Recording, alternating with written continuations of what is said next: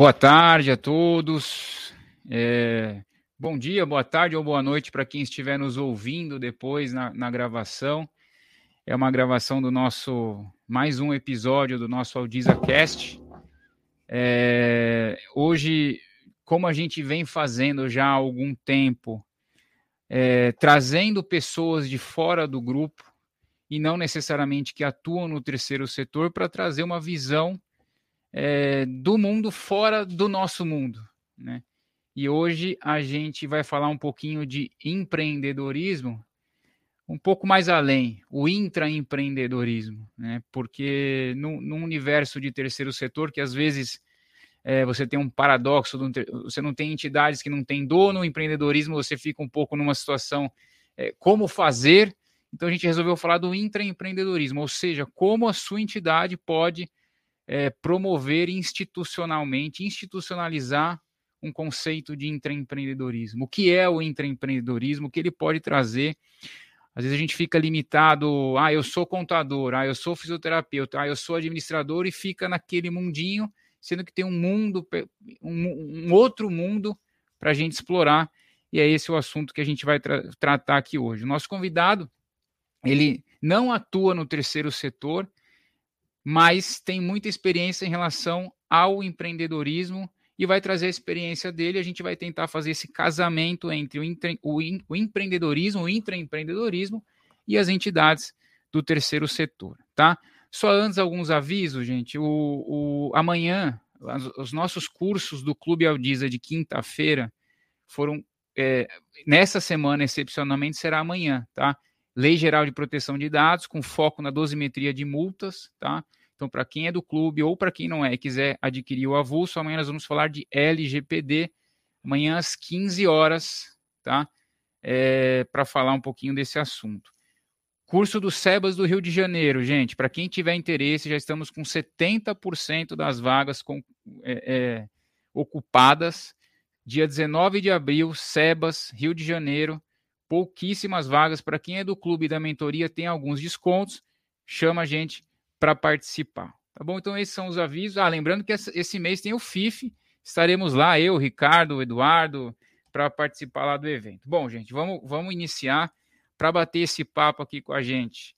Tá o Ricardo Monello, é, sócio, amigo, sócio da Monello Advogados, e também o Leandro Resch. O Leandro ele é fisioterapeuta pela UENP, osteopata pela Escola de Osteopatia de Madrid, docente da Escola de Osteopatia de Madrid, sócio proprietário da empresa Fisiopied, é isso? Clínico, Hash Treinamentos, mentor de negócios na área de saúde. E depois já, depois vamos começar a explorar isso, fisioterapeuta e empreendedor, né, Leandro? A gente vai explorar muito isso. Ricardo, boa tarde. Vamos conversar sobre o assunto. Olá, Carlos. Alegria estar com você mais uma vez, mais um programa do Grupo Aldiza, aqui junto com os parceiros da Monela Advogados, e aqui, principalmente com a presença do querido amigo Leandro Resch. Leandro, referência para mim em, em, saúde, bem-estar, é, o cuidado com, com, a postura e a mente também. Aprendi muito e tenho aprendido muito isso com ele e referência no empreendedorismo na área da saúde, que eu acho que é o ponto que, que nós é, vamos conversar aqui ao longo dessa, desses minutos, dessas horas, Leandro. E mas falando também do, do já do terceiro setor, antes de jogar uma, uma, uma pergunta, uma provocação, é, quando nós falamos esse tema, pensamos com muito carinho e, e a presença do Leandro pelo, pra, pela própria história de vida que ele já vai poder compartilhar conosco. E quando nós olhamos o terceiro setor, dias desses saiu uma pesquisa mostrando, né, Carlos, a representatividade, quantos por cento do PIB é, o setor é, representa. Até então, Leandro, nós é, tínhamos a dimensão quantitativa de mais de 800 mil organizações, né? CNPJs, o que já é bastante. Sim. Segmento bastante expressivo do ponto de vista quantitativo e das áreas sensíveis de educação, saúde, assistência, cultura, meio ambiente. Mas esses dias, é, uma pesquisa é, demonstrou o potencial econômico, ou seja, milhões de empregados, é, milhões de voluntários. Hoje, uma outra pesquisa, quase 27 milhões de brasileiros se dedicam dentro desse setor a um trabalho voluntário e mais de 5 milhões de empregados em regime é, CLT, fora empregos diretos e indiretos. Comparado ao setor agrícola, inclusive. Né? Comparado, exatamente, a, a, ao maior setor da economia hoje do Brasil, que é o agrícola, não na mesma geração de, de, uhum. de negócio, mas com dados realmente é, bastante precisos. Mas o, a provocação, falando do, do, do, tamanho do terceiro setor, das OSCs, é, e mais do que mostrar a sua representatividade, é a compreensão para quem nos assiste, quem nos ouve, é, do que está acontecendo de mudança nesse setor. Então, nós temos entidades é, mais que centenárias é, que estão no, no, nos assistindo, é, como Santas Casas, entidades ligadas às igrejas, que estão basicamente uhum. desde a época do descobrimento é, do Brasil. Mas o, o que a gente percebe potencializado pela pandemia, potencializada pela tecnologia e para a mudança de geração, que também vem vindo, é, há uma mudança na forma de atuar dessas instituições e também do próprio mercado de trabalho.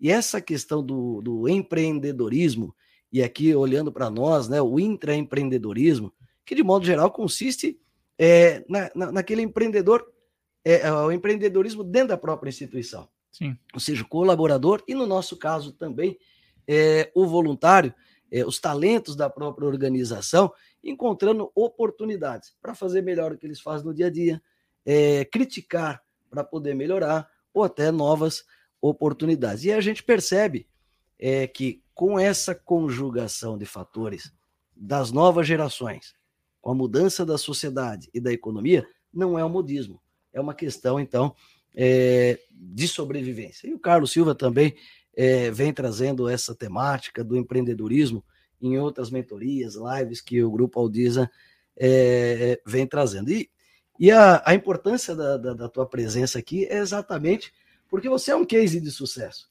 Né, de sucesso como profissional da saúde, como muitos dos que estão aqui nos assistindo, que são médicos, são fisioterapeutas, dentistas, é, e também o pessoal da área administrativa, contador, fiscal, o advogado dentro da entidade, que muitas vezes não se enxerga. o que, que eu vou fazer ali de empreendedorismo dentro da, da minha organização? Eu, eu, e às vezes acaba sendo uma, uma figura quase que estática na instituição. E a Sim. tua presença aqui é, é, modificar. E aí eu te faço o primeiro convite, contar um pouco da tua história.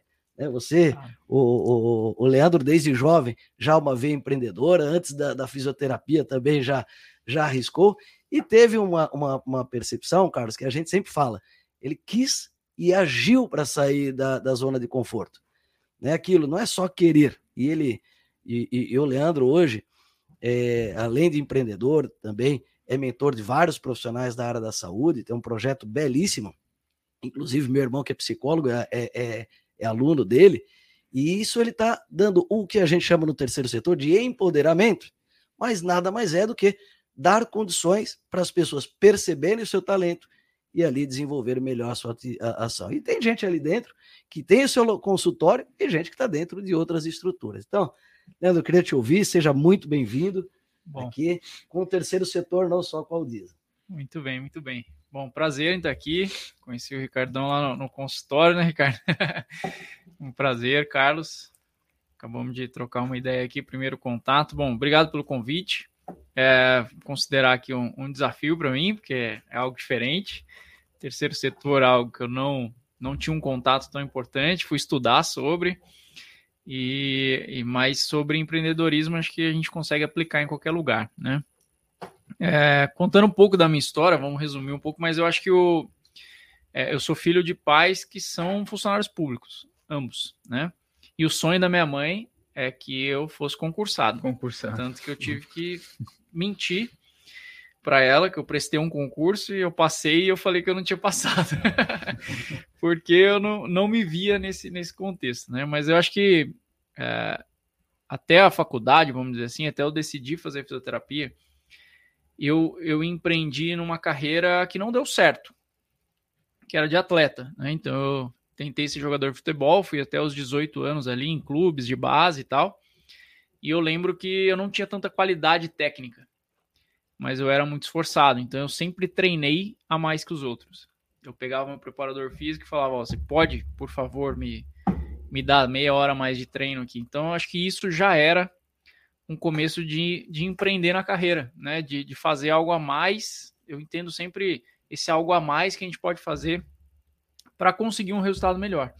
Por mais que ele não fosse positivo, ele me trouxe muitos benefícios de, de persistência, determinação, características que eu acho que são importantes para empreender. Né? É, bom, daí eu decidi fazer fisioterapia, porque eu tive muita lesão na minha carreira, e eu não saía do departamento médico, onde o fisioterapeuta cuidava da gente ali, e um dia eu tive uma lesão que não foi tão séria assim, mas me tirou de uma final, uma semifinal, na verdade. E eu fiquei muito louco com isso, porque depois eu fui entender que daria para recuperar mais rápido né? E aí é onde eu fui estudar sobre e decidi fazer fisioterapia. Lá a gente não aprende dor, nada. Essa dor que te levou também essa guinada, né? Então, exatamente, né? É, a gente acaba que, que vai tendo aí, a no, nossa história vai levando a gente a, a alguns resultados, né? Não, não tem como ser diferente. Mas aí dentro da fisioterapia a gente não vê nada sobre isso, né? Acho que a, eu não sei como é que são as outras áreas, né? Na faculdade, mas a fisioterapia, na verdade, a profissão da saúde, ela é estimulada a não empreender. Eu suspeito a dizer que o Brasil é estimulado a não empreender. Com certeza. Eu não sei se é muito arriscado falar isso, mas eu, eu falo o que eu acho.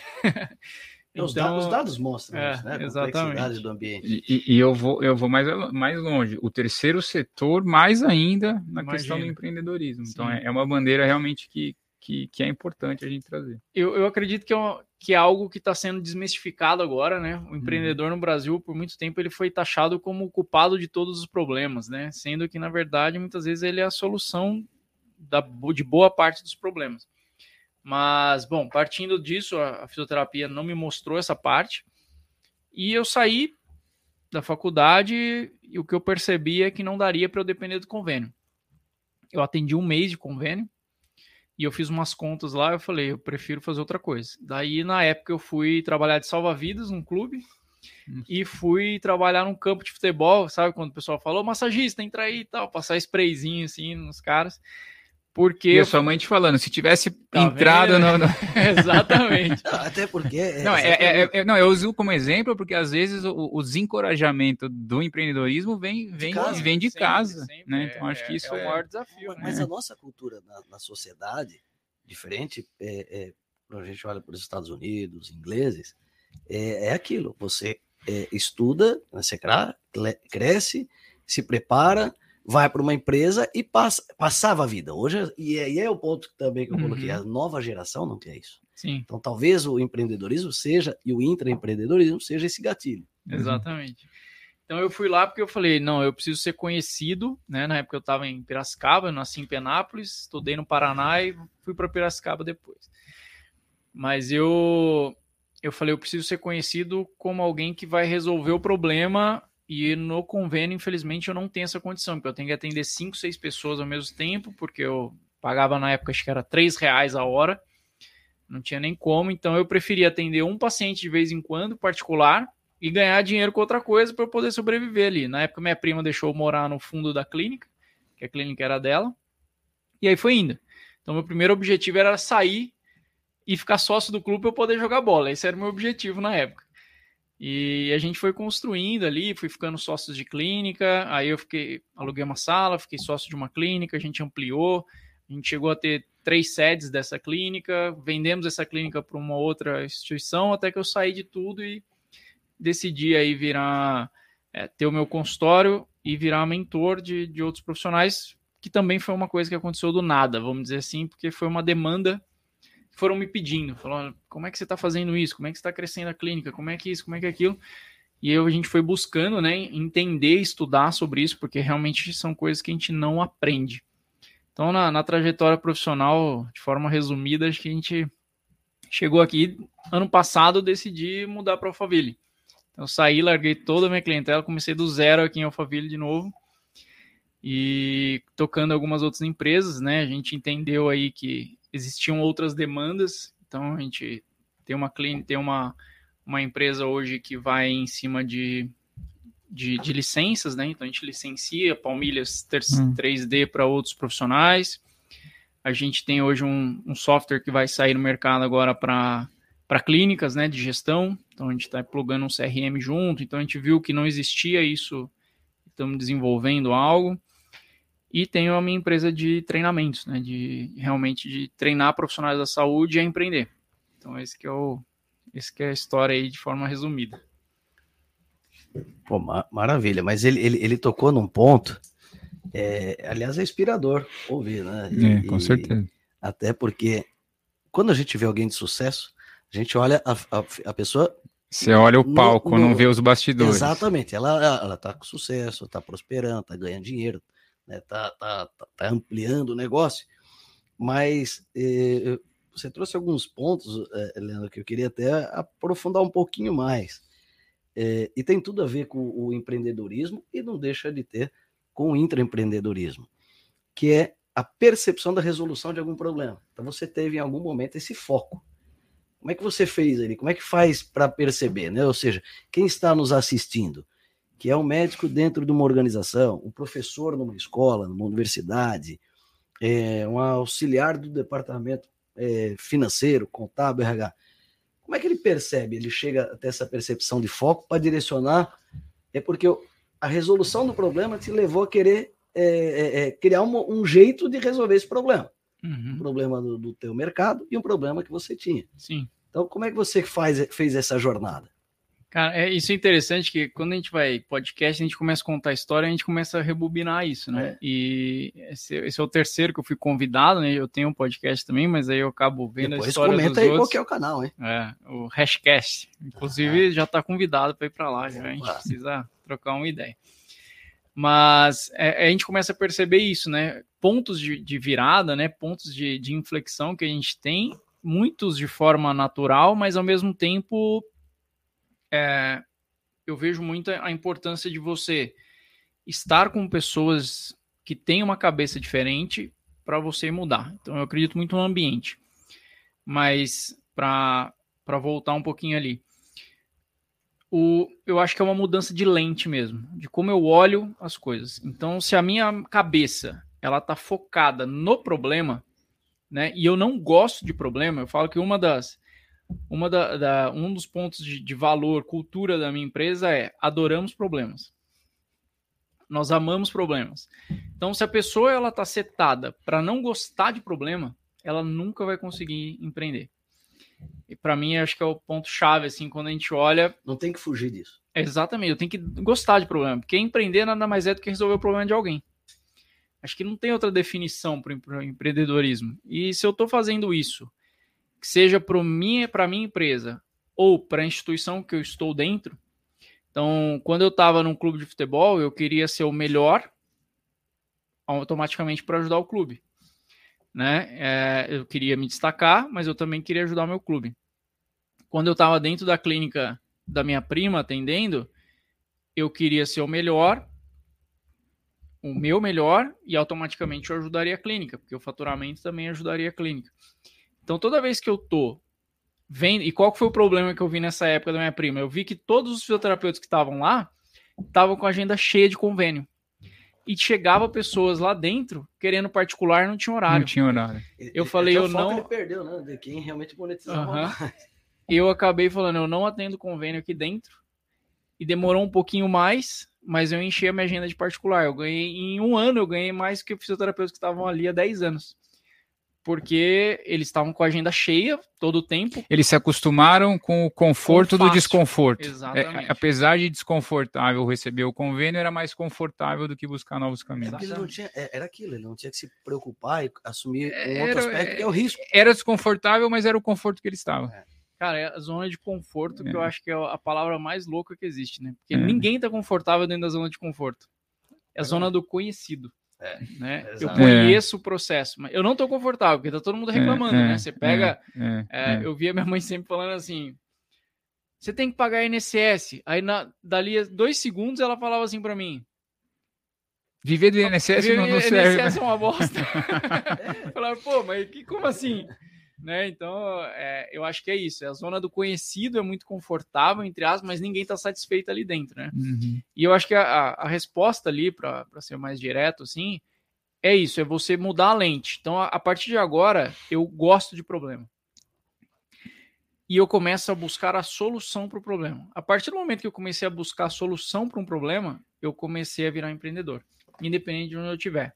Né? E aí é onde eu estou vendo ali que está faltando papel no, no, banheiro e eu não fico reclamando que tem tá faltando papel no banheiro. Eu vou ver como é que eu posso como é que é a cadeia para que esse, esse, esse papel não falte. Então, quem que tem que acionar? Como é que isso pode ser mais fácil? E aí a gente arruma um processo para que não falte mais o problema. Pronto, acabei de empreender dentro do meu setor, independente de onde eu estiver. É, acho que é, acho que é por aí assim que, que as coisas vão indo. Eu tenho uma pergunta. É... Qual, se você tivesse que trazer percentuais assim entre gostar do, do problema, né, ter ideias e a execução, tá. né? É, é, assim, ah, o ter ideias é importante 10 e a execução é 90, ou 50-50. O, o, como foi importante você executar? Porque às vezes as pessoas têm várias ideias, às vezes a pessoa vê que está faltando papel higiênico ali, ou por falta de iniciativa, ou, enfim, por diversos fatores, ou pela própria zona de conforto, não executa. Assim, qual, qual é a medida da execução e da, e da ideia em si?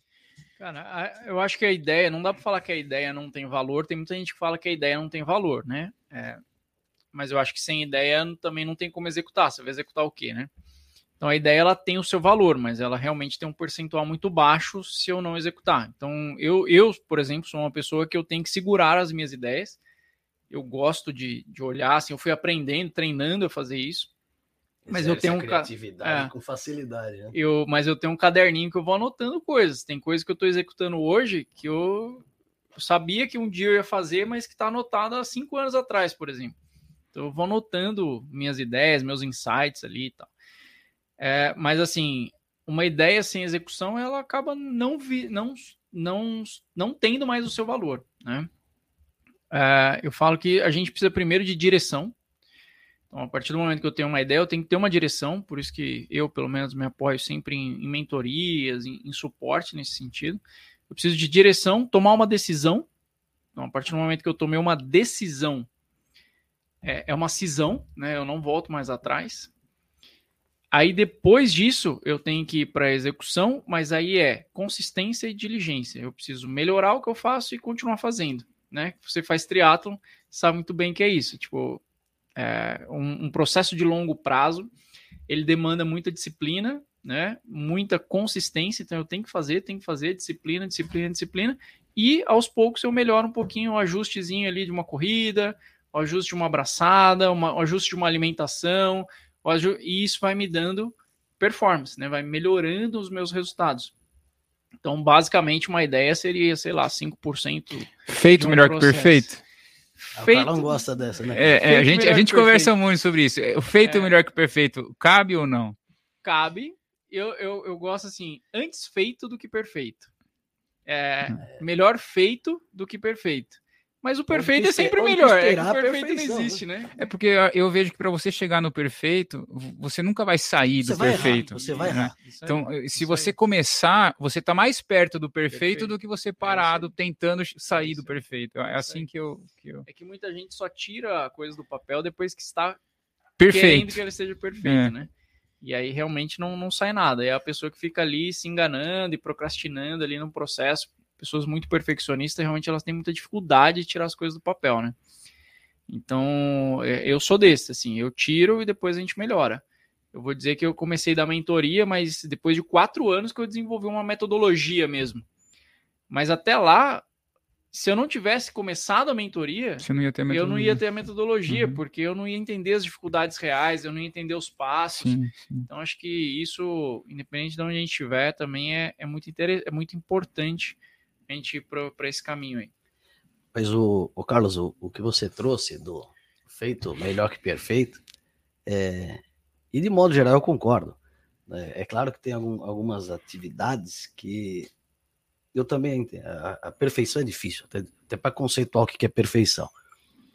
Mas tem N tipos de, de trabalho. Mas um, um, um ponto importante é muitas vezes o colaborador ou voluntário dentro da entidade ele não acredita na ideia dele, ou por não, não, não ter aquela autoconfiança, ele acaba não pondo em prática algumas ações que poderiam trazer uma inovação, uma melhora de processo, um jeito diferente de fazer as coisas.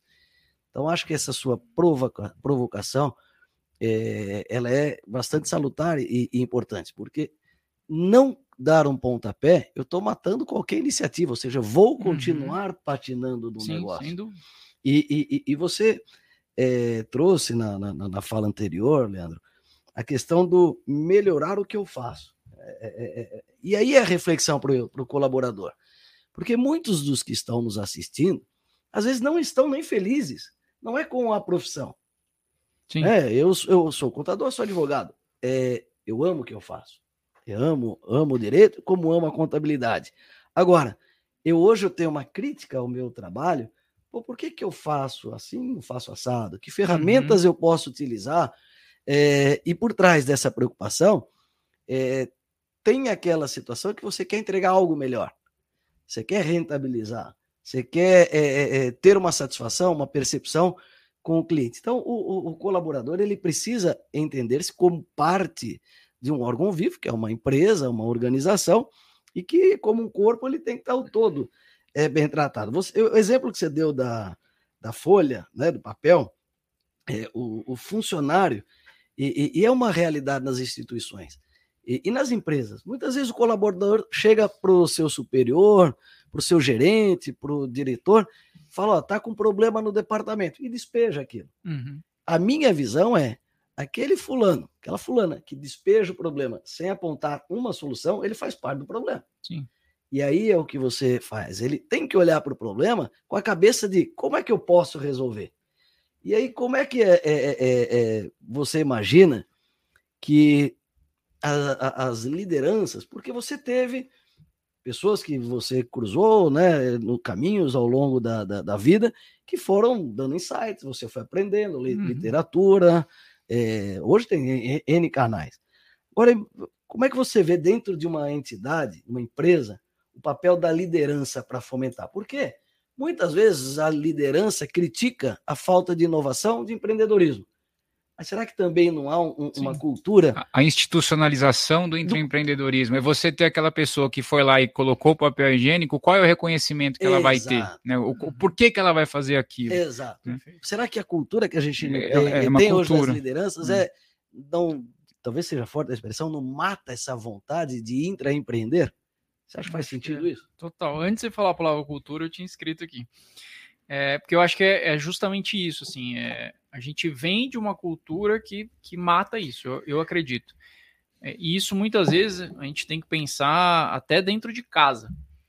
Né? Se a gente pega ali o primeiro líder nosso, o primeiro. É, são os pais, né? Eu sou pai agora recente, pai fresco, né? o pessoal é, gosta de falar. Bem do menino, você não. E, e, a, e a primeira a coisa que eu fico na minha cabeça o tempo todo é como é que eu vou potencializar esse moleque? porque ele tem tudo ali, ele já vem, ele já vem ao mesmo tempo que ele vem neutro, ele já vem com o propósito dele, ele já vem com uma missão traçada, pelo menos eu acredito nisso. Né? Eu acho que Deus já, já fez ele ali com um objetivo. E a minha função como pai é potencializar isso. Né? Então a cultura de, de criação, o que, que eu falo? Eu falo para ele todos os dias isso. A única coisa que eu preciso é descobrir que tem de melhor aí e fazer você confiar em você porque o resto já está pronto, né? E na maioria das empresas, da, das instituições, etc., o, o, próprio, vamos colocar, colaborador, funcionário, independente, ele, e muitas vezes dentro de casa acontece isso, a gente não pode errar. Né? Então, se você não pode errar, eu não vou fazer. Eu não vou arriscar. Né? Então, acaba que, a partir dali, eu já começo a matar todo o, o intraempreendedorismo. Se o cara ele coloca o papel higiênico ali, por algum motivo ele colocou errado, ou ele comunicou alguém, não era esse o papel dele, ele já vai tomar uma, né? É, ele nós estamos falando ficado quietinho é, no fim. Ah, da próxima vez, a hora que for uma atitude um pouco mais, porque pô, nós estamos dando exemplo do papel higiênico, que talvez seja o exemplo mais chulo que tem, né? É, mas, mas, é, mas é uma realidade, né? É, e, mas aí o, o cara, pô, se com isso eu já tomei, né? Imagina imagina assim, eu vejo muito, por exemplo, em, em clínicas, né? Vou trazer um pouco para minha, minha zona de conforto aqui. Mas você pega, por exemplo, a, a pessoa que cuida do cafezinho, a faxineira. Ela muitas vezes escuta coisas que ninguém escuta. Então, a hora que ela tá servindo o cafezinho e tem um casal ali que ela tá servindo e eles estão falando mal da secretária porque eles foram mal atendidos, ela tá escutando. Se eu não dou voz para ela, ou ela vem falar comigo, oh, quem é você? Né? Tipo, vai fazer o seu papel. Perdi a chance. Eu de, acabei de, de perder um a chance de resolver um processo da minha clínica, que é de, de entender que, por algum motivo, a secretária não está atendendo bem ou aconteceu alguma coisa. Então, é, eu, se eu tenho uma cultura de escutar todo mundo, de dar voz para todo mundo, lógico, nas devidas proporções, senão vira também uma, uma coisa louca, né? Mas essa, essa questão da cultura é essencial para que, vamos dizer, hierarquicamente, embaixo tem a voz, né? E aí a gente pode ver como que esse processo vai desenrolar. Mas se eu dou voz, é, isso desenrola, isso acontece. E aí as outras coisas que eu tinha notado aqui, que é todo mundo, independente da função, independente da classe social, independente do quanto ganha, todo mundo quer alguma coisa. Ele quer ser reconhecido e ele tem um sonho. Então, se eu sei isso, se eu sei isso do meu colaborador, se eu sei isso, qual é, qual é a forma de reconhecer essa pessoa, como ela se sente reconhecida e qual é o sonho dela, eu consigo fazer ela executar muito mais coisas do que ela executaria. Então, acho que isso também é cultura. Então, por exemplo, esses dias eu ouvi de uma vendedora que trabalha no comercial nosso, ela falou: ó, meu sonho é ir para Maldivas. Nós vamos trabalhar em cima disso. Não sei quando que ela vai, não sei, mas é, todo o incentivo que eu posso dar para ela, além de eu entender que ela gosta de ser validada, elogiada, ela quer ir para Maldivas. Então vamos cutucar essa mulher para ela vender mais, para ela ir para Maldivas. Então isso está dentro de um, de um processo de reconhecimento e entender sonho. E é lógico, todo mundo quer ganhar mais também, né? por mais que as pessoas não, não falem. Então, essas três coisas eu acho que incentiva e conduz essa pessoa para entregar mais, desde que a cultura da empresa permita isso. Né? A gente fala empresa, qualquer instituição, qualquer, mesmo independente se ela tem ou não fins lucrativos. Né? Mas o, o, essa questão da cultura, esses dias eu estava participando de um, de um debate sobre governança na, na, na, nas entidades do terceiro setor. E, e eu percebi que eu fiz uma provocação que incomodou é, é, é, a, um pouco algumas pessoas. Que eu perguntei: quem tem missão, visão, valores? Todo mundo. Quem tem código né, de ética, política disso tal? Quem tem. É, é, como é que vocês trabalham a conduta? Aí uma pessoa pediu a, a, a palavra e mencionando, não, todo mundo que entra recebe uma, uma carta onde tem sobre os princípios da minha empresa, da minha organização, o que é, é, é certo, o que é errado para nós tal. Falei, mas a cultura, é, é, como é que você enxerga a cultura? Com uma, uma, uma, um texto escrito ou uma conduta efetiva, uma ação? Então, e, e aí acho que é, é, é um ponto que as nossas lideranças das, das empresas e também das organizações, é, porque aquilo que parece muito abstrato, eu digo, é da cultura aquilo que eu não quero pôr em, em, em prática efetivamente, o que me incomoda, é uhum. é da cultura da empresa. Então, parece que a cultura, ela briga um monte de coisa, aquilo que não, não tem urgência é, é para acontecer, mas é extremamente relevante. Sim. Então, é, é, é, é uma reflexão que nós temos que fazer. E, e nessa questão também do, do, do mercado, o que, que a gente tem percebido quando falamos do. É, você deu exemplo, eu vou voltar nele do papel aqui também. é, porque é, por trás de tudo isso tem pessoas, tem sonhos, como você bem Sim. colocou, tem aspirações, tem desejos, ambições. É, e algumas dessas questões também são é, deturpadas na própria é, é mente, por aspectos sociológicos, religiosos, da cultura da, ou da própria família uhum. É, de onde aquela pessoa vem. Mas o que, que a gente realmente pode perceber? Que há uma mudança global nessa relação de emprego. Muita gente tem falado, ah, eu só quero agora o emprego se for híbrido, né? Sim. Isso é uma mudança de comportamento uhum. em relação ao emprego. Mas o que a gente também percebe, e já fica uma antecipação, por isso que esse tema também é importante, a gente está trazendo algo que já é realidade, não é um modismo. Ou seja, os jovens, os jovens que estão entrando no mercado, estão próximos de entrar.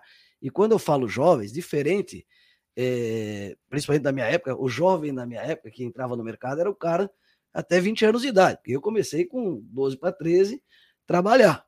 É, mas hoje isso mudou um pouco. Sim. Então o jovem hoje ele se a, a, prolonga até perto dos 30 anos. Uhum. Ele já não aceita mais esse modelo como as coisas estão sendo com, conduzidas. E aí ele está buscando exatamente reconhecimento, outros valores da organização e o empreendedorismo que dá um empoderamento para ele é um ponto importante. E o, o, um dia desse eu vi um, um, um colega falar que o RH tem de olhar nas entrevistas o comportamento ou perfil do, do, daquele intraempreendedor e, e, e dar uma pontuação diferenciada para isso. Ou seja, o que, que a gente percebe? Em termos globais, não só Brasil, a cultura do intraempreendedorismo passa a ser também um elemento de empregabilidade. Por quê? Porque as instituições, como as empresas, estão é, tendo dificuldade de mão de obra, então preciso fazer mais uhum. com os recursos, inclusive humanos, que eu tenho, só que esses recursos humanos precisam é, ter essa consciência que lá atrás não foi formada, como você disse, inclusive, é, nas faculdades. E aí eu queria ouvir um pouco do Carlos como empresário e, e, e o Leandro comentar essa questão, Carlos, do, do, do perfil. Né? Porque muita gente fala, pois eu não nasci para empreender, eu nasci para ser empregado. Você acha, é, é, e aí a pergunta para os dois, né? Uhum. É, vocês acham que isso é o cara nasceu para ser ou é algo, como vocês dois são do esporte, treinável? Você me permite? Manda bala. Bom, eu, eu é, acredito muito forte que o, o empreendedorismo e dentro do empreendedorismo, o pessoal tem o costume de falar, não nasci com o dom para vender, né? Ah, não é. nasci com o dom. E, e, e, eu sempre achei que eu nunca tivesse o dom para vender. Minha vida toda eu sou introvertido, eu não gosto. Uhum. Eu cheguei a falar algumas vezes para meus pais que, que, eu, que eu queria ser vendedor para estimular um pouco a minha ser mais extrovertido. Eles praticamente falaram, me, quase me mandaram embora de casa, né? Por conta da cultura que você está falando. Sim, sim. E eu fui aprendendo cada vez mais, às vezes no amor, às vezes na dor, que a venda é treinável e o empreendedorismo é mais ainda. Né? Então eu vou, eu vou dar até o meu exemplo de vida. Eu, antes de trabalhar na Audisa, eu trabalhei numa, numa multinacional de auditoria. Não vou falar o nome aqui. E quando eu entrei, eu entrei como assistente, igual eu entrei na Audisa, eu comecei a falar do papel higiênico que estava faltando. E lá eles são cheios de cultura, cheio de estimular empreendedorismo, tudo no papel, né? E eu comecei a falar, olha, dá para melhorar esse processo aqui, dá para melhorar esse processo ali, até que o gerente olhou para minha cara e falou, olha, você está querendo avançar demais. Ah. E falou isso para mim. É, você está querendo, tua... você tá querendo tomar o lugar de alguém? Ele falou assim para mim. E eu dando várias sugestões. Bom, resultado, eu saí. Fiquei, não fiquei um ano lá. E aí eu vim para a Aldisa. E a Aldisa, há 12, 13, 14 anos atrás, não, não não era uma, uma, uma empresa igual a, Delo, igual a, a, multinacional, né? Ainda bem que não deu para entender, é, mas eu não é, entendi. É, é. Na edição depois vai... É, não era igual, mas eu sempre fui muito encorajado a trazer o que eu tinha de novo. Uhum. Né? Então, assim, ah, quer ir para Recife desenvolver a filial de lá? Eu tinha seis meses de empresa, vamos. Quer ir para o Rio? Vamos. Então eu sempre tive, assim, por mais que não tivesse cultura, não tivesse escrito, não tivesse lugar nenhum, foi um ambiente que favoreceu a, a, minha, a, minha, a minha vocação, não vou chamar de vocação, mas o meu. Eu tinha uma ambição muito forte, né, de, de, de, de querer chegar eh, longe na Aldisa, e hoje, por exemplo, eu sou sócio entrei como assistente. Não abri a Aldisa, não fundei a Aldisa, não uhum. comecei na Aldisa, mas esse, esse empreendedorismo dentro dela me trouxe onde eu estou hoje. E isso foi sendo treinado ao longo do tempo. Agora sim, esse treinado exige sair da zona de conforto, porque por várias vezes, foi o que você falou, toda vez que você sugere alguma coisa, você vira vitrine. Uhum. Então, por exemplo, ah, vamos fazer tal coisa. Se der certo, ótimo. Todo mundo. Se der errado, pô, foi ele. Foi ele. Ó, pô, o cara tá avançando. Mas assim, mas você, o risco. mas assume o risco. Então, assim, o empreendedorismo, ele, ele, eu costumo dizer assim: você tem que ter é, sonho, fome, ambição. Você tem que ter isso muito forte dentro de você. Você tem que buscar a técnica, porque não adianta também você começar a fazer as coisas sem ter uma técnica, e principalmente gestão das emoções. Então, se você tem esses três e sai da zona de conforto, o empreendedorismo vai vir naturalmente. Então, respondendo o Ricardo, eu não acho que é uma coisa é, nata, eu acho que é uma coisa que você pode treinar, mas precisa mudar o mindset, é o que eu vivi, inclusive. Perfeito, concordo totalmente. É, eu também, se for ver, se for nato, é, educacional, eu fui educado para não ser empreendedor. Né? Então, acho que é, é, são, são essas coisas assim. Você falou você falou que não tem a cultura, né? não tem a cultura escrita, mas a cultura, na verdade, é algo que se vive. Não Exato. é o que está escrito. É por isso que então, eu quis dizer, é, é muito mais cultura, do que às vezes você ter o é, escrito, exatamente. você ter a cultura vivida, ela é. Ela... Por isso que assim, eu, por isso que eu, eu falo do ambiente, né? Eu falei aquela hora, eu volto aqui. Então, o ambiente te permitiu crescer, te permitiu empreender, te, é, é aquele vamos ver até onde ele vai, segura aqui e tal, mas vamos lá, vamos lá, até ó, esse cara realmente está pronto para ser sócio e, e, subir, etc. Mas se o ambiente não me permite isso, o que, que eu faço? Busco outro lugar. Eu saio. Exato. Né? É isso eu que eu ia te perguntar. Dele. Eu saio dele, já que eu não mudo o ambiente, eu mudo de ambiente. Porque a partir dali eu consigo construir algo. É, e empreendedorismo está ligado 100% a vendas. Não tem como você empreender sem vender. Eu lembro que quando eu comecei a cobrar minhas consultas, né? É, eu, na hora de falar preço, eu tinha uma expressão não verbal totalmente alterada, né? A voz até some. A voz some, se abaixa a cabeça, né? Encolhe aqui, você, você tá todo empolgado falando do seu trabalho e tal. A hora que vai falar o preço, você. Você, você quase justifica, né? Começa é, a falar, não, veja bem. E aí você passa o preço e depois você fala assim, não, não, mas tem desconto. Tipo, a pessoa olha e fala, mas nem pedi desconto, né? Tipo, tá, tá maluco. E eu acho que isso tem tudo a ver. Porque sem vender, você não consegue se empreender, você não consegue empreender. E aí vender envolve várias coisas, né? Envolve vender seu peixe, envolve vender, que nem quando você se posiciona, fala, ó, isso aqui, isso aqui, eu tô, tô me vendendo, querendo ou não, eu tô me vendendo. Mas eu, eu ressignifiquei o processo de venda que me, me fez muito sentido, assim. É, isso eu falo sempre para os meus mentorados. É, se eu não vender, eu não estou ajudando a pessoa. Né? Vender, no, no, no, meu caso, é fazer com que a pessoa tenha saúde, né? É proporcionar a ela um bem-estar. Porque se ela não comprar a minha ideia, a minha ideia, o meu serviço, se ela não, não comprar, pô, eu tenho uma ideia fantástica para melhorar essa empresa aqui. Se eu não vender essa ideia, e talvez eu vou vender isso com pequenas atitudes antes, porque também eu vejo muita gente que chega agora, quer ser ouvido de uma vez só. É um processo a venda, é, tem que respeitar. É, eu quero ser ouvido de uma vez só, ah, ninguém me entende, cai fora e começa a chorar também, né? E também não é bem por aí. A empresa está lá 100 anos, você chega e quer mudar tudo de uma vez só. Não, você tem que ir construindo também esse processo. Mas você tem que se vender, você tem que vender a ideia e tudo mais. E aí, e aí você levantou coisas interessantes que, que eu concordo 100%. Vender é inteligência emocional, né? É aceitar não. Se você não, não aceita não, você não consegue vender. Ter técnica para isso e ambição. É, e eu acho que aí é o primeiro passo para você empreender. Então, o primeiro passo de um empreendedor é, é venda, porque é oxigênio. É dinheiro, né? Depois disso é entender gestão, é entender processo, é entender outras coisas, lideranças e, e outras coisas assim. Mas se eu estou dentro de uma empresa é, e eu preciso crescer ali, eu preciso, eu preciso aprender a vender. Então, acho que talvez o primeiro passo para empreender realmente seja se vender. Né? Eu tenho que, e aí para isso eu tenho que confiar em mim.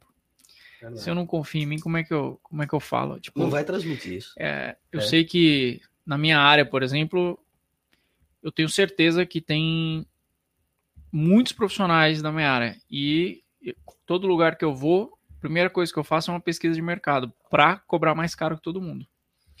Não tem ninguém onde eu atendo que cobra mais caro do que eu. Porque esse é o meu posicionamento e eu confio em mim, ponto final. E aí é uma questão de eu conseguir mostrar isso e gerar, lógico, o resultado.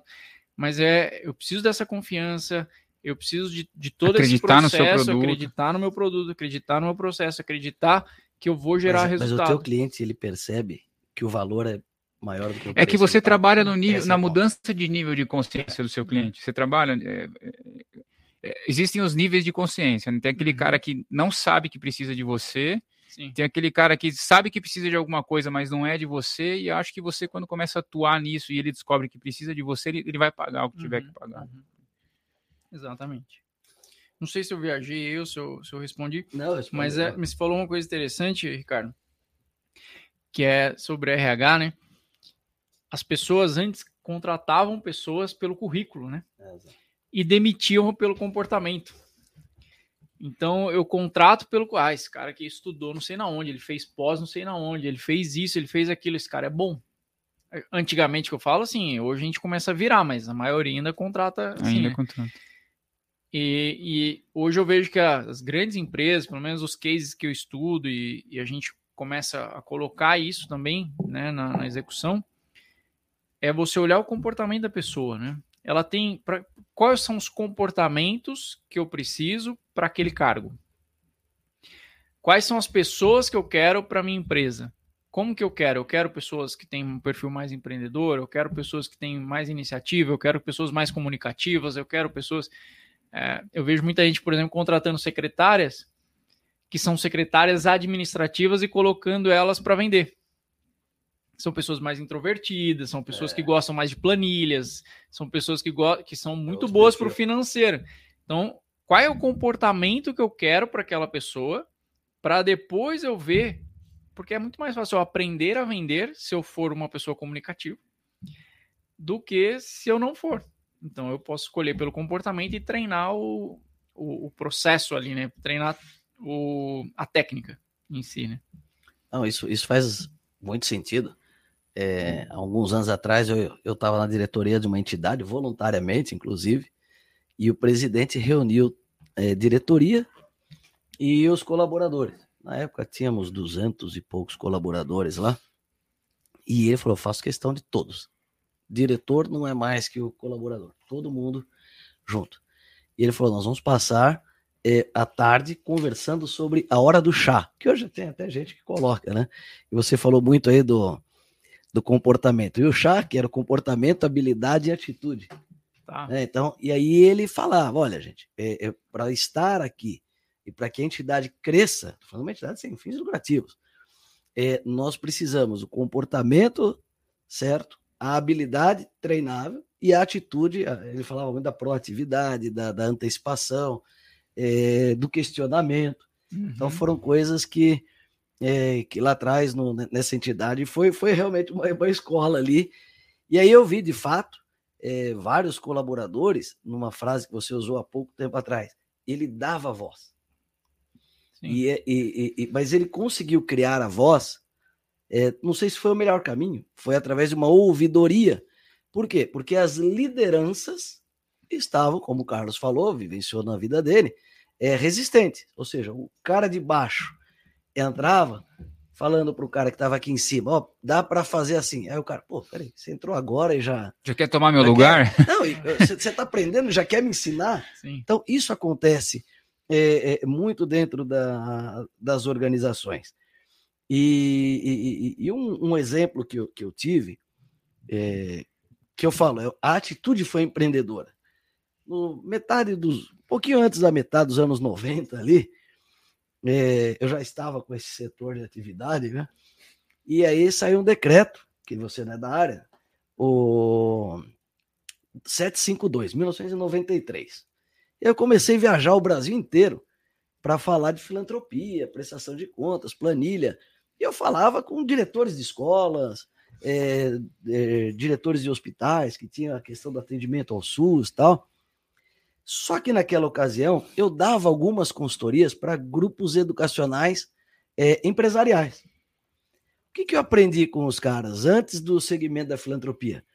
Que o processo de bolsa de estudo ele pode não ser dolorido e ele pode ser uma bela de uma oportunidade. O que, que eu aprendi com um grande eh, grupo de escolar, que também foi um dos maiores do ensino superior, ainda é um dos maiores do ensino superior no Brasil. Eles davam a bolsa pelo impacto social e davam a bolsa para lotar e pagar o custo fixo. Era essa, esse o raciocínio do cara. Eu tenho tantas vagas, quantas eu vou dar para fazer o bem, quantas eu vou dar para matar e rentabilizar o meu negócio. Uhum. Eu peguei aquilo, então eu falo, ali foi uma visão do, do negócio. Eu, eu, não inventei a roda. Eu simplesmente vi algo que tinha no mercado, que o meu setor não fazia, e trouxe. Aí, e o Carlos até hoje está numa mentoria do Sebas aí, que é um trabalho maravilhoso da Aldiza. Uma das coisas que a gente fala, a gente tem a obrigação da lei. A gente pode enxergar aquilo um problema e ficar sofrendo, uhum. ou desse desafio fazer uma oportunidade. Então, é, é, é das, eu falo, sacadas, é, elas acontecem é, no dia a dia, seja no, no, numa compra, seja no, numa, numa, prestação de contas. A inovação que... não está em inventar é, um aplicativo, está em resolver é, o problema. as pessoas é. acham que é, inovar é a criar vou fazer um, um software. YouTube. Por né? exemplo, né? esses dias nós temos aí várias instituições que trabalham com crianças é, com deficiência. Então, e, e, e, foi interessante. Uma médica e uma fisioterapeuta, uma entidade aqui próxima, inclusive, ela percebeu é, o, a rotina, né? Não sei se, como é que eu vou explicar isso.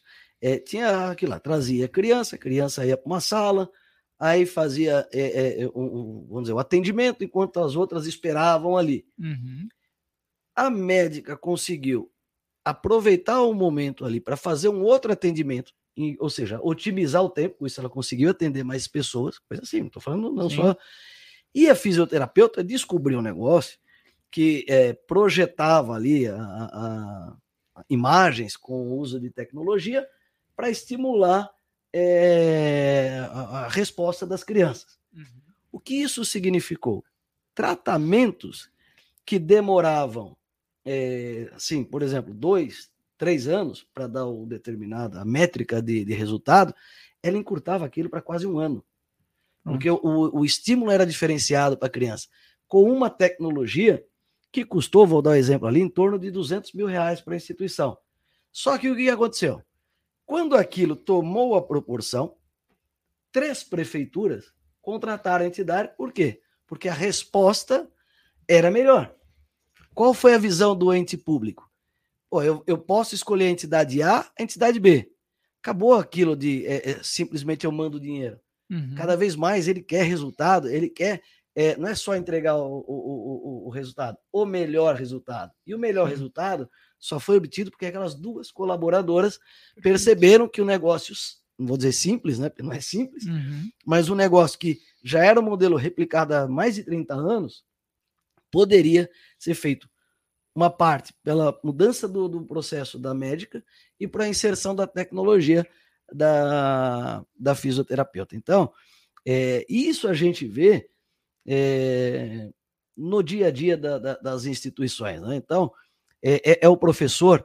É, e, e, aí, por exemplo, Carlos, no, no nosso segmento também da educação, é, você pega. Tem professores hoje que eles são verdadeiras celebridades.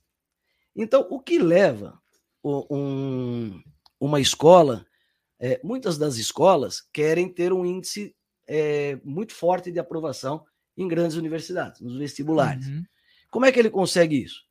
Com um conjunto de fatores aluno preparado, e para preparar o aluno eu preciso de uma estrutura pedagógica, um professor bom. Sim. Então, o que leva uma escola chegar, pegar um professor, esses que a gente fala de cursinho, esses preparatórios, que é uma outra dinâmica de aula, Sim.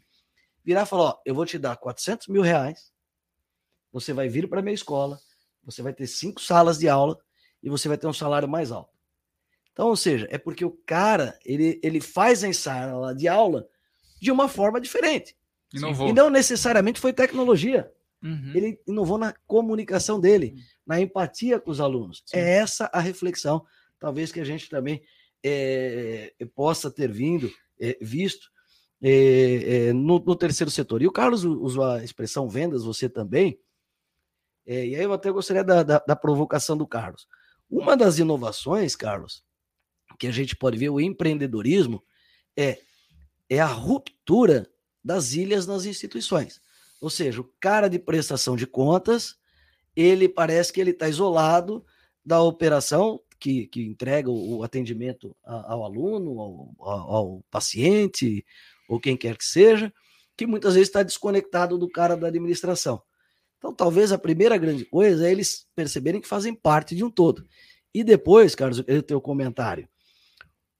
Aquele profissional, por exemplo, da contabilidade, que não está ali atendendo aluno, não está ali atendendo paciente, ele empreende quando ele é, comunica melhor o teu trabalho e vende a própria instituição? Como é essa relação venda dentro da OSC, das ONGs ou das OSCs e o, o empreendedorismo? Bom, Ricardo, eu é, depois também até queria ouvir o Leandro sobre isso. Eu de um tempo para cá eu venho estudando muito esse conceito de empreendedorismo, estudando mesmo vendas, e eu aprendi que vou usar de novo a palavra cultura.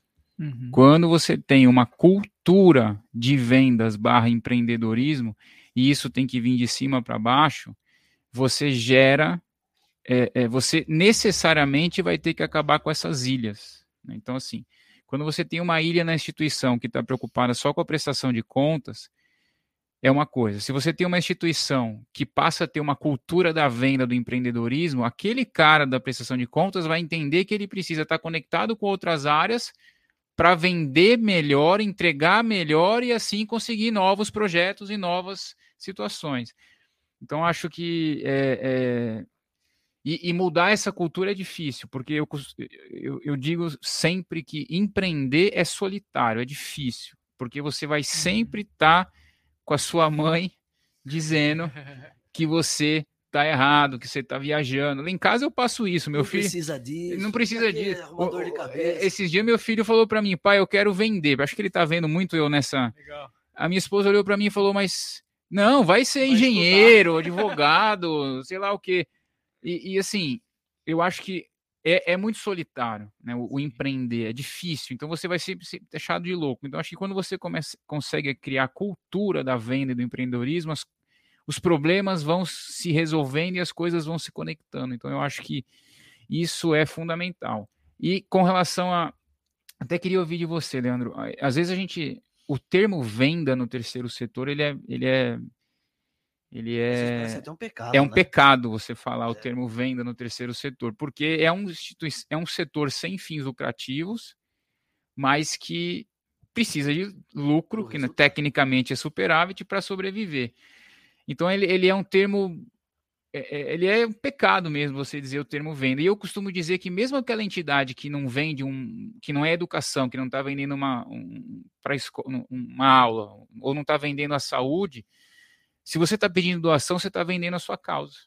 Você está vendendo a sua causa. Então, quando você pede doação, você está vendendo a sua causa. E o vender a sua causa tem que passar por um processo. Você tem que prospectar, você tem que ter lead, você tem que ter é, você tem que ter o, o, o, discurso, a apresentação, você tem que ter o pós-venda, você tem que ter o uhum. pertencimento.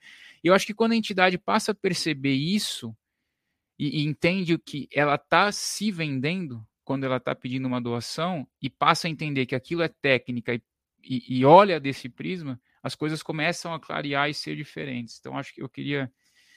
Cara, você que não atua no terceiro setor, o que, que você pensa disso? Cara, é, sem dúvida nenhuma. É, por exemplo, se eu, se eu tô numa, numa causa, né? Então, pensar assim, uma ONG tá dentro do terceiro setor, certo? Isso. Só para não falar bobeira aqui. É, bom, se eu tô numa ONG, eu tô defendendo algo, né? Eu tô querendo ajudar alguém, tô querendo ajudar alguma coisa. Tá, é mais fácil ajudar alguém faturando 10 mil por mês ou um milhão por mês? Exato. É, e eu trago isso assim até para Vamos pensar para uma empresa real, para uma pessoa física. Vamos trazer para pessoa física. Tem muita gente que fica com trava, porque tem. Ah, hoje eu vejo assim, a maioria de nós, e eu, eu chamo, eu trago isso em camadas, tem problema com dinheiro. Né? O milionário não é bilionário porque ele tem problema com dinheiro. Num nível diferente de quem não é nem milionário. Né? Mas é, eu vejo que a gente tem uma cultura financeira muito grande. E a venda está envolvida nisso. Né? Então eu, eu vejo que são camadas de ressignificação. Se eu sou uma pessoa física e eu quero ajudar mais pessoas, e eu quero doar, por exemplo, quanto mais eu ganho, mais eu posso doar. Então, se a gente traz isso para uma empresa e eu quero ajudar pessoas, e eu posso distribuir lucro para os meus colaboradores. Se eu estou numa ONG e eu quero ajudar pessoas, quanto mais eu tiver de faturamento, e, e é lógico, o ajuste da gestão e, e o lucro em si, maior eu posso redistribuir isso, seja para aqueles colaboradores que estão me ajudando, seja para o próprio é, público que pra eu estou em si. contribuindo, para a causa em si. E não tem como ter mais dinheiro sem vender. É, pelo menos até onde eu sei, assim, tipo, é, é meio difícil. Entidade que não vende, quebra. E aí é ponto. onde você, e aí é onde você entrou. Eu posso vender essa É, caneca tem- e eu posso vender a água que está dentro dela, né? Eu posso vender a ideia de concepção dela. Então não importa o que eu estou vendendo, eu estou vendendo. Eu acho que é, quem tem preconceito com venda não entendeu a vida ainda. Porque se você não vender para o seu filho a sua, a sua percepção de mundo, o que você acredita que é, que é real, a cultura, a sua cultura, os seus O exemplo valores. que a gente fala para os filhos é vender o É, comportamento. exatamente. Eu chego a dizer que a entidade que não vende a sua causa, ela está sendo responsável com a causa dela, porque quanto É mais ela tiver a venda da sua causa, mais ela vai estar atendendo pessoas. Eu, eu assim, eu tinha essa- esse preconceito de venda. Quando eu entendi que a Audisa vende, não vende auditoria, ela vende um fortalecimento da entidade, que ela está vendendo o- o- a entidade ser mais forte, eu passei a vender a coisa assim. é- é, olha, meu amigo, é para o seu bem, entendeu? Então acho que isso, é, é- essa ressignificância é importante. É, e, e é justamente isso aí. Se eu sei o que eu vendo, é muito mais fácil. Porque eu não estou vendendo caneca, eu estou matando a sede. Isso. Né? Eu não estou Isso. vendendo água, eu estou matando a sede. Eu, eu não vendo consulta. Eu vendo o cara a saúde poder, pro cara. é, e eu vou além ainda, se eu tô num a um, eu vendo o cara poder passar o final de semana andando de moto sem ter dor, porque é um prazer pra ele. Como é que você se sente andando de moto? Pô, eu- porra, é o sorrisão o jeito que vem aqui. E, e é isso, se eu sei o que, que eu vendo, se eu tô ajudando crianças é, a, a terem um- uma, uma educação, pô, eu tô transformando, eu não tô transformando nem a criança, tô transformando o Brasil, pô. Eu tô mudando a realidade daqui 30 anos. Se eu sei isso, que é isso que eu vendo, eu estou sendo. A palavra que você usou para mim é perfeita. Eu estou sendo irresponsável de não vender mais. E acho que é- isso é, é a grande virada que a gente tem que ter, a ressignificação em relação à venda. A gente tem muito o vendedor chato, né? Aquele cara que fica ligando, enchendo o saco, oferecendo algo que você não quer e não sei o quê, mas, mas isso não é venda, isso é um cara chato.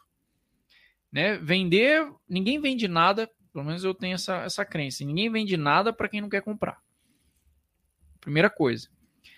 É, agora, talvez a pessoa não saiba ainda que ela precisa daquele processo.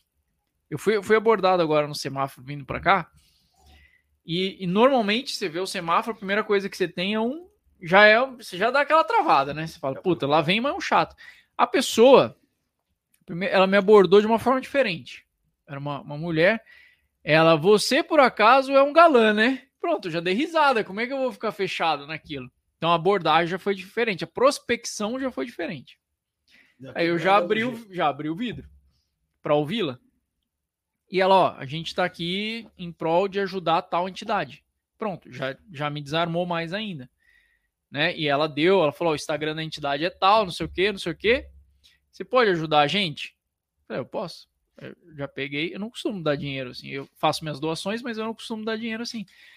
Mas é, mas é aquilo, é, é todo um, um processo de entender a causa que ela tá. Então ela tá dando o máximo dela ali, ela tá num semáforo, pô. Fazendo algo para alguém, né? Mas por quê? Porque ela tem uma causa e aquela causa ela precisa ser vendida com unhas e dentes. Então eu vou prospectar melhor, eu vou é, fazer um Qualificar qualificar melhor. melhor e vou fazer o meu pitch de venda melhor. Por quê? Porque tem crianças que eu preciso ajudar Isso. essas crianças dependem disso, elas, elas dependem disso para ter saúde, elas dependem disso para estar alimentadas, elas dependem disso para ter uma cognição melhor, elas dependem disso e isso vai mudar o Brasil. Pronto, acabou. Eu já sei a minha causa. Então, eu ficar ali no semáforo, que seja, igual, um- Pedindo um igual um pamonha, não vai mudar a vida da- dessas crianças. Agora, eu tenho certeza que aquela mulher vende muito mais do que qualquer outra pessoa do semáforo.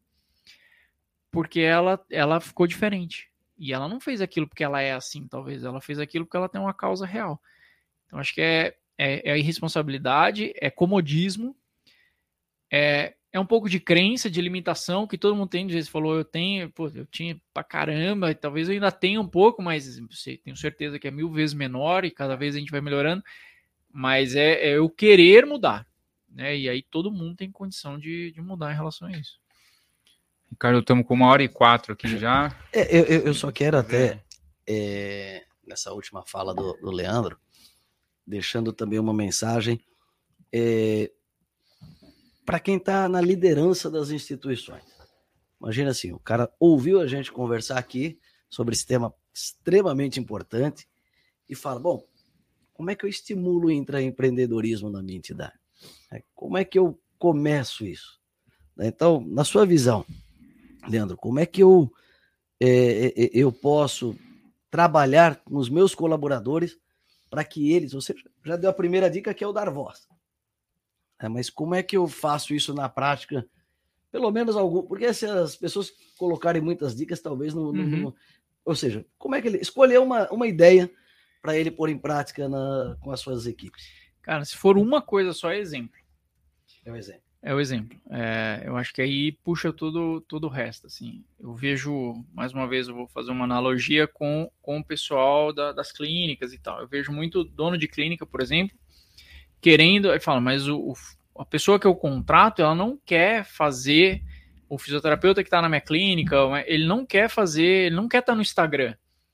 E a gente sabe que dali a gente capta muito cliente. Eu falo, e você, tá no Instagram? Ah, não, mas. Não, então não tem como, pô. Ele vai olhar para você, você é o exemplo dele. Então, acho que esse, esse é o primeiro ponto, assim, independente é, do, do que a gente está precisando, aquele primeiro passo, eu tenho que ser o exemplo. Então, eu vou ser o exemplo. Então, a gente quer ali vender mais, então eu vou vender. Eu vou mostrar como é que vende. Não é que esse cara ele vai ficar no setor de venda, mas ele vai mostrar, ou ele vai estimular, ou ele vai falar, ele vai vivenciar aquilo em algum momento. E depois, beleza, agora tem um líder, ou tem um gestor ali, ou tem só a equipe mesmo que vai entregar e vai fazer aquele processo. Mas ele dá esse passo de exemplo, ele mostrar, e aí depois vem, outra, vem outras coisas, exemplo de cultura, o exemplo de. Porque ah, eu falo que tem, mas eu não dou o exemplo de, de real de cultura. Que alguém fala, eu travo. Então acho que se fosse escolher uma coisa só, seria o cara dar o exemplo de empreender. E a partir dali o resto vai, vai desenrolando, sabe? Vai, vai, acontecer. Vai Maravilha, não. E, e, você? Eu, eu, eu penso também na questão do, do exemplo. E, e, e, tomo por base o que aconteceu comigo. Há 32 anos atrás, eu sempre gostei de falar, vocês estão percebendo, né? É, sempre fui, mas o falar em público às vezes é diferente. E, e certa vez, meu pai, que sempre me levou no escritório, falou: ó, você vai, se prepare que você vai falar sobre determinado assunto. Eu já era técnico, técnico de contabilidade, estava cursando ciências contábeis, até tinha assim a segurança do, do, do assunto e, e, a certeza que o mestre estava do meu lado, né, meu pai. Eu chego no auditório, tinha lá mais de 600 pessoas, eu tremia, mas eu tremia. E ele virou e falou: Eu estou com você. Lembre-se daquilo que eu te falei. Né? Então, o, o, o, exemplo que ele, que ele me deu ali serviu anos depois. Eu, nós fundamos a, a Aldisa em 1999.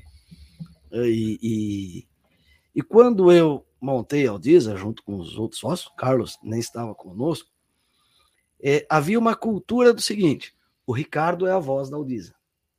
Tá. E aí a primeira percepção é: se o Ricardo vai continuar sendo a voz da Aldisa, então a Aldisa é a empresa do Ricardo. Era Sim. tudo que o empreendedor não quer.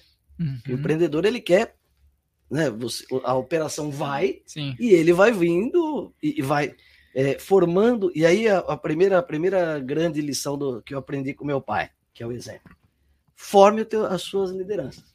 Sim. Então eu dei oportunidades, é, as pessoas conquistaram também, é, e, e, sempre fui muito aberto às críticas e às sugestões.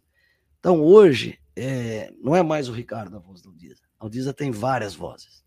Vozes de sócios, é, sócias, é, mulheres maravilhosas, consultoras e auditoras fantásticas que nós temos, que aí tem essa oportunidade. E o que, que isso virou?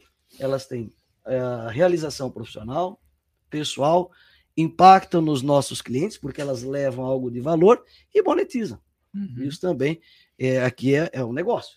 Então, e, e fora isso, a própria figura, é, hoje somos 10 sócios. Né? Então, é, então, o exemplo, acreditar. Agora, erramos é, várias vezes, falhamos várias vezes, mas acertamos muito mais. Então, o, o outro ponto depois do exemplo é não ter medo de errar. O que eu tenho medo é de não tentar, não fazer. Esse sim é o, é o grande medo que eu aprendi também com meu pai. Legal. Eu só vou. Acho que a, o que seu pai fez aí é, é a minha missão com o meu filho. É, é exatamente. Vai que eu tô aqui. Nós, como pai. E, é, pode ir, eu confio em você, te, a audiência aí tá aí, qualquer coisa eu tô aqui. Né? Isso gera uma confiança que é surreal. Quase que eu chorei agora que você falou. É, não, me vi na, na situação. o aqui. que me acompanhou desde essa época aqui, tá dando apoio. Aliás, agradecer a turma aqui do, do, do, do apoio. Mas, mas, Leandro, também, para a gente finalizar, o Carlos já está aí preocupado com o horário. É, eu queria que você falasse duas coisas sobre a mentoria que você desenvolve. Tá. Né? O, o que é de fato a tua mentoria, a importância dela mas uma coisa que eu aprendi com o meu pai é o que, que você aprende ensinando? Olha, olha essa frase. Que, essa pergunta, o que, que a gente aprende ensinando?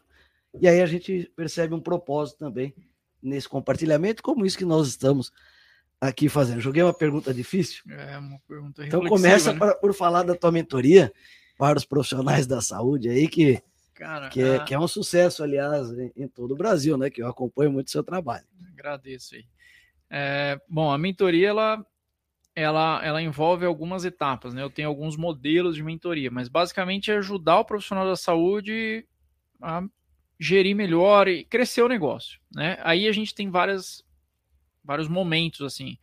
Tem um momento onde o cara é sozinho, né? Então ele é um empreendedor sozinho ali, ele está consultório dele, ele meio que faz tudo, é aquele começo ali do processo, então a gente ajuda esse cara a entender processos, a entender como é que ele vende, a, construir esse, esse primeiro passo dele. Então, muitas vezes é aquele cara que está ali ganhando 5, 10 mil reais e a gente consegue duplicar, triplicar, quadruplicar o faturamento dele.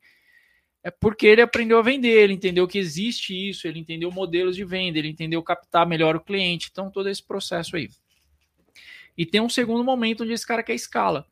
Né? Então a gente tem outros produtos onde a gente trabalha aí um tempo mais longo com essa pessoa e, e escala, né? Então, então a gente vai ver aí um pouco de ecossistema, um pouco de entender ali se esse cara ele pode abrir novas clínicas, ampliar a clínica dele, montar um, um acoplar um sistema online junto, acoplar outros profissionais. Então a gente pode montar programas ali para ele para ele ter mais escala. Então, pensando assim, seria mais ou menos isso. Mas é, a ideia é realmente aprofundada aí tudo que esse cara precisa para ele ter um negócio. Porque o profissional da saúde, muitos deles empreendem sem saber que estão empreendendo. Eles estão ali num processo de eu abrir um negócio, mas a maioria arruma um trabalho para ele mesmo. Exato. Então ele arruma um trabalho para ele. Eu aluguei minha ação, agora eu sou dono do meu negócio. Você é dono do seu negócio, só que aí não tem mais nada. O cara não consegue tirar férias. Pô. É cara não consegue fazer e nada. Fica limitado às horas dele. Exatamente. Então, até dá para fazer dinheiro vendendo uma hora cara. Eu tenho que saber onde eu tô indo. Só que aí, ao mesmo tempo, eu tenho que ter um resguardo de outros investimentos.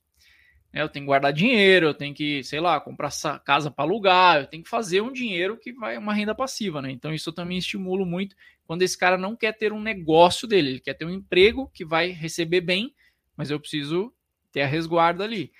Então, a gente tem algumas etapas que esse profissional ele pode percorrer aí dentro do, da metodologia, que são seis pilares, né? Que é onde a gente trabalha o modelo de negócio, posicionamento desse profissional. Então, se ele quer trabalhar com alto ticket, se ele quer trabalhar com mais uma, uma classe menor, então depende do posicionamento dele.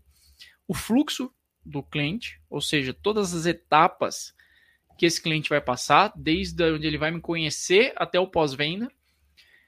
Aí entra a parte de gestão, marketing e vendas. Então são seis pilares que a gente trabalha dentro das, das mentorias. Que legal. E para saber qual que é o canal? A gente pode encontrar pelo Leandro Hash. Tudo que você digitar Leandro, Leandro Hash, aí tende a sair no YouTube, no, no Instagram, Instagram, é arroba Leandro Hash. É, é, TikTok, Hash R-E-C-H-E. Maravilha, hein? Agora, qual que era a segunda pergunta? Ah, o, o, o que a gente aprende, que você como Ensinar. mentor, né? Porque o Ah. mentor Não, é, é muito legal isso. é, é, o que, que você aprende, né? A gente pensa Cara, que é eu- o dono eu, da verdade assim- ali, e, e muita- eu, eu percebo nas palestras, quando eu me preparo, o quanto eu me desenvolvo. Na Quando verdade, não sei, se, pergunta o quanto eu aprendo. não sei se você já viu aquela pirâmide de aprendizado. É, 90% do que a gente aprende é ensinando, né? Então aí acho que já, já resume tudo.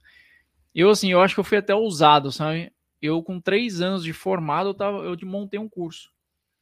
Então, eu sempre tive para mim que eu queria aprender e passar. Mas sempre tive, não, né? Na verdade, só vai ser rápido. Na faculdade, até a faculdade, eu tinha trauma de falar. E a única coisa que eu tinha certeza que eu não seria na vida era professor.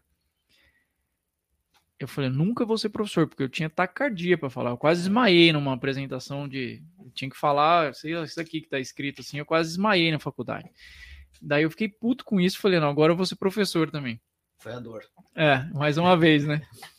E aí, é, eu vejo assim, toda vez que, pô, toda mentoria, todo, tanto que assim, é, muitos dos modelos de, de negócio que eu tenho hoje, que eu venho montando, foi de insight que eu dei para o mentorado. Aí tá uma das primeiras frases que você falou, Carlos, a ação. Eu falei, teve, teve uma mentoria que a gente tava com 12 clínicas. Eu dei, eu falei, galera, isso aqui eu peguei faz pouco tempo, eu tô soltando para vocês. Infelizmente, eu tenho certeza que 10% vai aplicar. Só que aqui tem milhões. E realmente quase ninguém vai aplicar. Porque é- Estatisticamente, 2% execu é, executa. esse é o problema. É, e é. agora, tipo assim, eu tô redesenhando o modelo, vou abrir uma clínica com esse modelo que eu, que eu coloquei para eles. Porque é o que eu, que eu acredito. Então, eu tive um insight durante a mentoria de três profissionais que eu havia conversado, porque eu acredito que a gente não tem ideia sozinho. A gente tem Verdade. depois a Eureka que formou daquele compilado de ideias. Por isso que é muito importante conversar com pessoa boa. Né? É, conversando com o Ricardo, a gente atendendo ali, me falou um negócio, e de repente aí apareceu uma outra pessoa falando de um aplicativo, eu fiquei sócio do aplicativo que vai virar talvez palestra para a empresa daquilo que você tinha. Então é uma coisa que vai girando, né? Então acho que é, a maioria das coisas que eu faço são insights que eu tive ensinando. É, a maioria, assim, acho que não, não tem. é, eu até recomendo quem quer aprender realmente um assunto, arruma uma aula para dar. Se compromete com uma palestra, com alguma É. coisa que você vai entender daquele assunto, porque você vai sempre saber acima do que você vai vai. passar. Então acho que é, E as Cara, pessoas é- se trazem também. tem, É sim, aquilo que naturalmente não chegaria. O exatamente. ambiente vai te E, e é doido, você, dá palestra, você dá aula, às vezes vê umas coisas quando a gente começa a falar e tal, você fala, pô, eu, ve, eu comecei a ver isso nos cortes do Instagram. Eu falei, eu falei isso? da onde saiu isso aqui? Também tem um negócio meio que, que vem, né? Uma, sei lá, uma, uma É. coisa que flui, você entra num flow ali que É. sai coisas que É, você né? fala, pô, É. não sei de onde veio isso. Né? Então acho que, sei lá, eu acho que é fundamental. Aprendo muito, muito, muito. muito. Acho que 90% do que eu sei é porque eu me propus a ensinar. Então, acho que Maravilha. todo mundo precisaria dessa experiência. Bom, Muito bom, né? muito bom, muito legal. Foi, foi. Eu adoro falar sobre isso. Sou suspeito, o Ricardo também. Então a gente, Sim. a gente, Ficaria- a gente- é, não, ficaria aqui duas horas falando, mas é que quem sabe, dispersar, quem né? sabe um volume 2, mas foi, foi bacana. Eu acho que se eu tiver que, vou até falar aqui pro pessoal, se tiver que deixar a minha dica é o seguinte, gente. Para você gestor que está nos assistindo, é, você pode até estar estimulado agora, né? O cara tá legal, bacana. Amanhã, no primeiro problema que você tiver, você vai falar, putz, o que os caras falaram ontem é difícil de fazer, não vou fazer, não vou executar. Então, seja resiliente e acredite que se você implantar uma cultura intraempreendedora, você vai ter resultado. Procure referências em relação a isso, porque é solitário. Toda vez que você quiser empreender, vai enfrentar resistência, você vai ter aquela pessoa falando, não, não dá, para que está querendo mudar isso? Então, esteja cercado de pessoas que buscam isso, porque vai ajudar você na sua gestão das emoções para construir isso. Então, é, a gente falou aqui muito de cultura. Então, o, o intraempreendedorismo ele vai precisar que seja criada uma cultura na sua instituição. E isso tem que partir de você. E para partir de você, lembre do seu sonho, Lembre que é uma irresponsabilidade você não cumprir o sonho da sua causa. Busque a técnica e a gestão das emoções, tendo referência de pessoas que vão te ajudar nesse ponto.